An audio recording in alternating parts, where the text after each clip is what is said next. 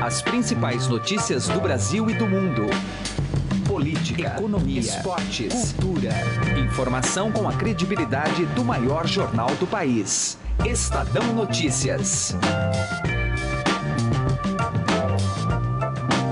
Olá, tudo bem com você? Eu sou Emanuel Bonfim e está começando mais uma edição do Estadão Notícias, nosso podcast diário com análises, entrevistas e informações sobre os temas mais importantes do momento no Brasil e no mundo. Na edição de hoje do programa, vamos analisar a escolha do novo diretor-geral da Polícia Federal, Fernando Segovia. Ontem, de maneira surpreendente, o presidente Michel Temer oficializou a nomeação do delegado no lugar de Leandro Daiello. Segundo a editora da coluna do Estadão, Andresa Matais, Segovia tende a ceder mais aos interesses políticos, o que não agradou em nada o atual comando da Polícia Federal. Ele teria sido o nome preferido dos ministros Eliseu Padilha e Moreira Franco, nomes fortes da articulação política de Temer. Outro assunto do programa de hoje são as estratégias do governo federal para tentar emplacar a reforma da Previdência. Para debater o assunto, recebemos aqui em nosso estúdio o professor da FAAP do Instituto de Direito Público de São Paulo, Luiz Fernando Amaral. Para ele, a pauta de projetos da Câmara na segurança pública pode ajudar na negociação de temas impopulares como o da Previdência. Por fim, confira um bate-papo com o repórter do Estadão Luiz Fernando Toledo. Ontem ele publicou uma matéria que revelava a intenção do número 2 da Secretaria Especial de Comunicação em São Paulo de dificultar o acesso a informações públicas solicitadas por meio da Lei de Acesso à Informação. O nome dele é Lucas Tavares. Ele acabou sendo demitido ainda na manhã de ontem pelo prefeito João Dória. A gente já fala muito sobre esse assunto e sobre a questão da lei de acesso à informação com o repórter Luiz Fernando Toledo. Para você participar deste Estadão Notícias, envie um e-mail para podcast@estadão.com podcast@estadão.com. Lembrando que este programa está disponível no Spotify. Basta colocar no campo de buscas na plataforma o nome do programa e passar a acompanhar todas as nossas publicações. Ouça e participe. Estadão Notícias. Coluna do Estadão, com Andresa Matais. Contato agora com Brasília, com a editora da coluna do Estadão, Andresa Matais. Olá, Andresa, tudo bem com você? Oi, Emanuel, tudo bem? Oi para todo mundo. Andresa Matais, evidentemente que hoje precisamos falar sobre a troca no comando da Polícia Federal. Uma notícia que veio uh, de maneira surpreendente no dia de ontem. O presidente Michel Temer, direto do Palácio do Planalto, tirou o Leandro Daello e colocou Fernando Segovia no comando da PF. Aparentemente não, não sabemos ainda, você pode contar até melhor para a gente, se o Torquato Jardim concordava com essa decisão. Bom, mas queria que você me falasse o que podemos esperar daqui para frente com o Fernando Segovia à frente da PF, hein, Andresa? Olha, Manuel, foi uma, uma troca que não agradou o atual comando da Polícia Federal. É, o diretor é, Leandro Daelli e a sua equipe é, veem no Segovia um delegado que vai atender aí as demandas políticas, tanto que ele está chegando no cargo é, respaldado pelo PMDB e pelo PMDB é, dos ministros Eliseu Padilha e Moreira Franco, é, que são ministros importantes ali na articulação política do governo e convenceram o presidente Michel Temer a nomear o Segovia, não era um nome ali que o presidente Temer queria ou conhecia. É, então, o fato dele estar tá vindo é, com essa carga, dele ter sido superintendente no Maranhão, na época é, que a governadora era a Rosiana Sarney, é, e que de ele ter feito ali alianças é, com o ministro do TCU Augusto Nardes, várias pessoas investigadas pela própria Polícia Federal, levanta ali um alerta é, na, na, nessa, nesse comando da Polícia Federal que está saindo e que, então que não ah, está a, a, é, aceitando de bom grado essa substituição. Tanto que o diretor da Polícia Federal, Leandro Daiello, ele queria sair do cargo, ele está ali desde 2011, mas ele ficou justamente para tentar evitar que o governo nomeasse o Fernando Segovia. Ele não conseguiu. É, o ministro da Justiça tentou ajudar o Leandro Daello, que esse nome não fosse indicado, eles preferiam o delegado Galouro, que é o número 2 do Daello. Também não conseguiu porque a ordem veio de cima para baixo.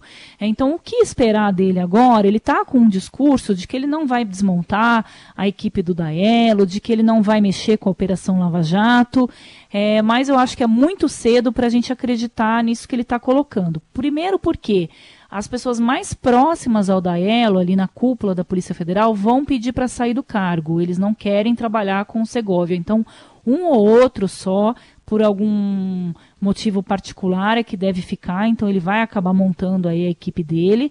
É, e então a gente vai ter que ver até que ponto ele vai aceitar indicações políticas para suas diretorias, para os cargos de superintendente da Polícia Federal nos estados.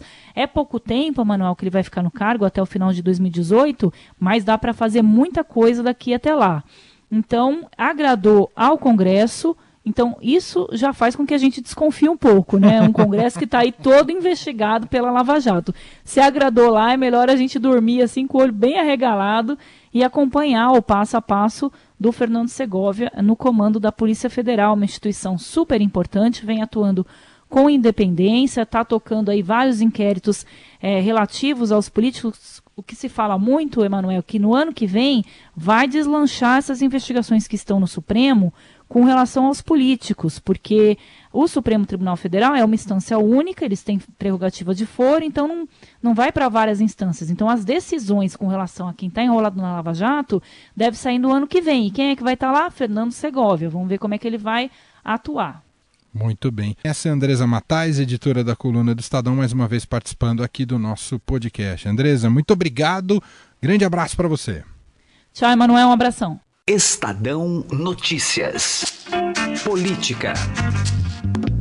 A pauta de projetos da Câmara na Segurança Pública pode ajudar na negociação de temas impopulares, como a reforma da Previdência, mas a economia brasileira ainda é prejudicada por um sistema que gera insegurança jurídica. Acompanhe a análise do professor da FAP, do Instituto de Direito Público de São Paulo, Luiz Fernando Amaral, que conversou com Heisen Abac. Falando aqui da reforma da Previdência, Amaral, o governo fez uma sinalização, mais que o governo, o presidente em pessoa tinha feito aquela sinalização na segunda-feira que tinha jogado a toalha, houve reação negativa do mercado em relação à reforma da Previdência. O que, que dá para é, vislumbrar em relação ao, à possibilidade de andamento dessa reforma? O que, que pode acontecer com ela? É, me parece que naquele primeiro momento o presidente deu uma declaração que foi um tanto infeliz, mas teve a sensibilidade de notar qual foi a repercussão disso é, em termos de mercado. Né? A partir dessa disposição ou desta indisposição do mercado em relação ao que ele disse, é, o, o, presidente chamou principalmente os líderes e os, os ministros para tentar buscar um meio termo, quer dizer, não abrir mão propriamente da reforma previdenciária, mas é, tentar de algum modo é, descolar alguns temas centrais, como por exemplo a questão da idade, para ser encaminhado ne ainda neste, neste mandato, né? Preferencialmente até o, o final desse ano de 2017, para que então deixasse uma, uma porta aberta ali para o próximo presidente aí sim fazer uma efetiva reforma da Previdência. Não me parece que a reforma como ela estava é, originariamente prevista consiga passar, até porque é, muito provavelmente eles vão costurar alguns temas que não dependam de um quórum tão qualificado como o das emendas constitucionais. Né? Pelo menos é isso que tem sido dito. Por um lado, tem esse tema que é altamente impopular, né? Reforma da Previdência, né? nem entrando no mérito aqui da, da necessidade, mas é impopular. E a Câmara tem uma agenda própria também. Por exemplo, essa semana está tentando conduzir uma votação, está conduzindo uma votação uh, de pautas relativas à segurança pública que tem grande apelo popular. Qual a sua análise aí dessa, desse movimento na Câmara? É, eu, eu imagino que a questão do parlamento, ela precisa de fato do delineamento de uma agenda que tenha essa compensação, quer dizer, algo que seja impopular com, com pautas mais populares. E sem entrar no mérito de, de nenhuma das duas, quer dizer, se, se a questão da segurança pública realmente deve ser tratada da maneira como será pela Câmara, ou se a Previdência vai ser aprovada de uma forma ou de outra. Mas fato é que esta questão popular popularidade e impopularidade, ela acaba sopesando ali é, para delineamento de uma, de uma certa agenda do, do Congresso Nacional, no caso da Câmara. Aí me parece uma habilidade até do presidente Rodrigo Maia, né?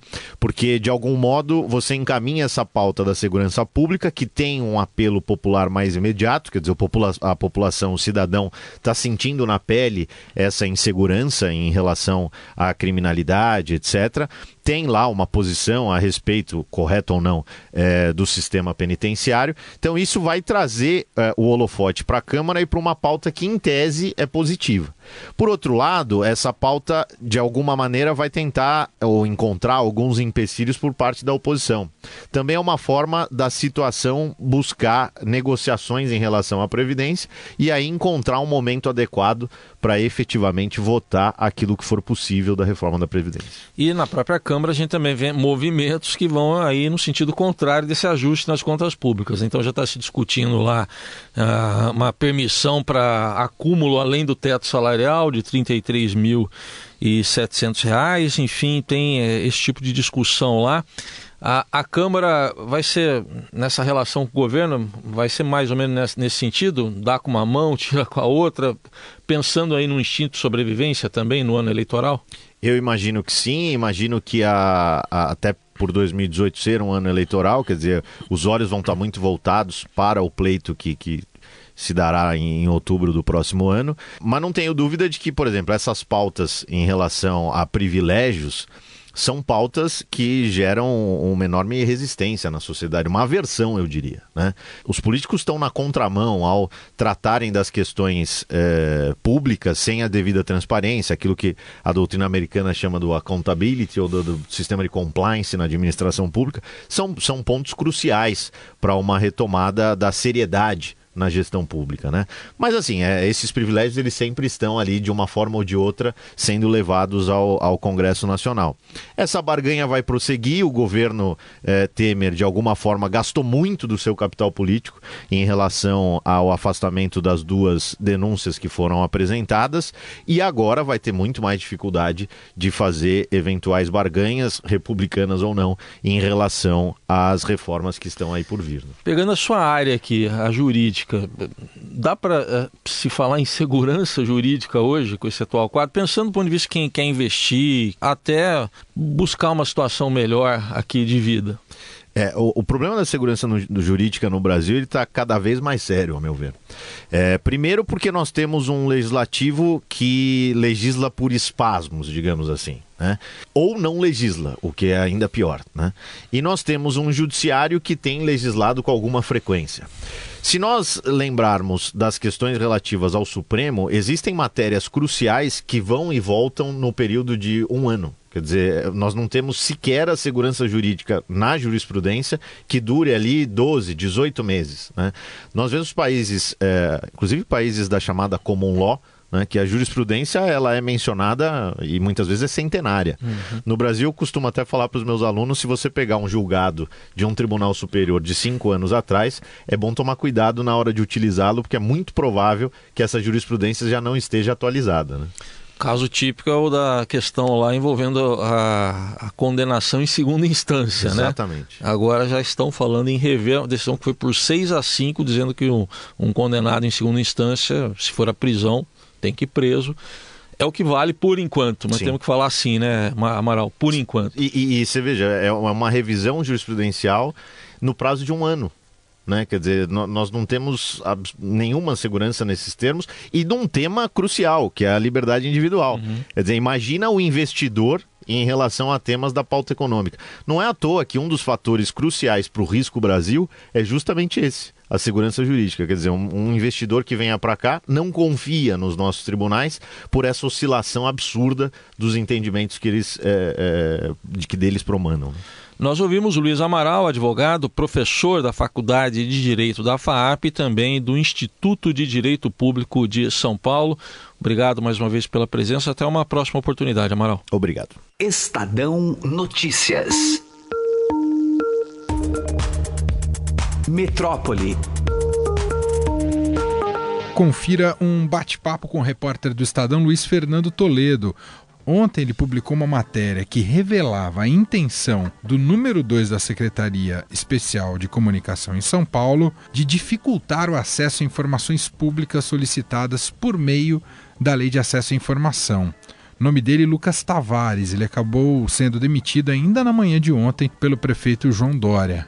Tudo bem com você, Toledo? Primeiramente, tudo. parabéns aí pelo trabalho, viu? Obrigado, tudo bem. E você, Manuel? Maravilha. Toledo, queria que você explicasse para o nosso ouvinte em que contexto se deu essa reunião, esse áudio que você teve acesso de uma hora e dez e o que, que ele acabou te revelando que te surpreendeu, Toledo?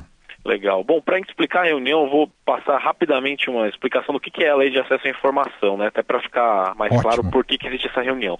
É uma lei que foi começou, entrou em vigor em 2012, né? Ela foi sancionada em 2011, começa a entrar em vigor em 2012 e ela permite que qualquer cidadão, independentemente da profissão, independentemente do motivo, possa solicitar informações a qualquer órgão público tanto municipal, estadual, federal, é, diferentes poderes, judiciário, executivo, legislativo, e de forma sistemática. Então, é, deixou de ser só aquele preceito constitucional que previa que as pessoas pudessem pedir informação, é, mas sem ter um critério, sem ter um, um, canal, e agora isso pode ser feito por meio de sites, por meio de, é, de protocolos feitos nos próprios órgãos, mas principalmente pela internet. Hoje em dia, acho que o mais usado é na internet.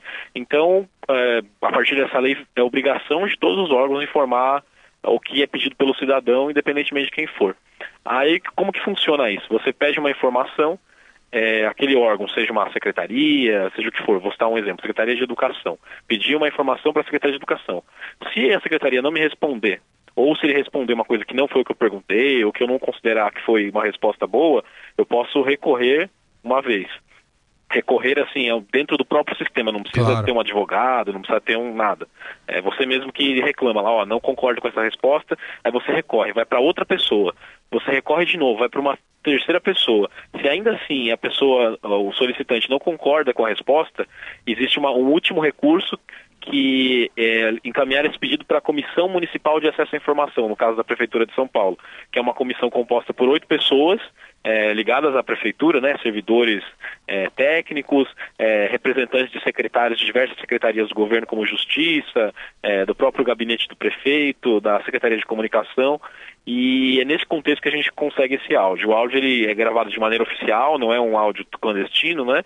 Porque ele, ele seria usado depois para produzir a ata da reunião, porque a, é, todas essas reuniões precisam ter uma ata. Começa a discussão ali de quais informações foram solicitadas por cidadãos e recusadas até então, que quando chegaram nessa última instância, vamos dizer assim, é como se fosse o supremo da, da, da informação, assim, no caso da prefeitura, né? Recorreu em primeira, em segunda, não conseguiu, chegou na, no Supremo, que é essa comissão. E aí eles debatem ali, essa informação deve ser, deve ser informada ou não. E o critério que deve ser utilizado ali não é o critério de quem é a pessoa, não é o critério de se aquela pessoa é jornalista ou não, o que, que ela vai fazer com a informação. É um critério técnico estritamente jurídico, ou seja, essa informação tem sigilo, se não tem, tem que divulgar. Essa informação já está disponível é, pelo poder público, então tem que divulgar. Vai dar um trabalho tão absurdo para o órgão que, a ponto de paralisar o serviço público daquele órgão só para responder a pessoa? Não, então tem que divulgar. Então é uma, uma, uma, uma coisa técnica. E aí nessa reunião, o que acaba acontecendo é que uh, um dos representantes ali da prefeitura, que é o, é o chefe de gabinete, ele é o número dois da Secretaria de Comunicação da prefeitura, Lucas Tavares. Ele, em diversos momentos da reunião, ele articula, ele tenta dificultar o acesso de jornalistas as informações pedidas por eles.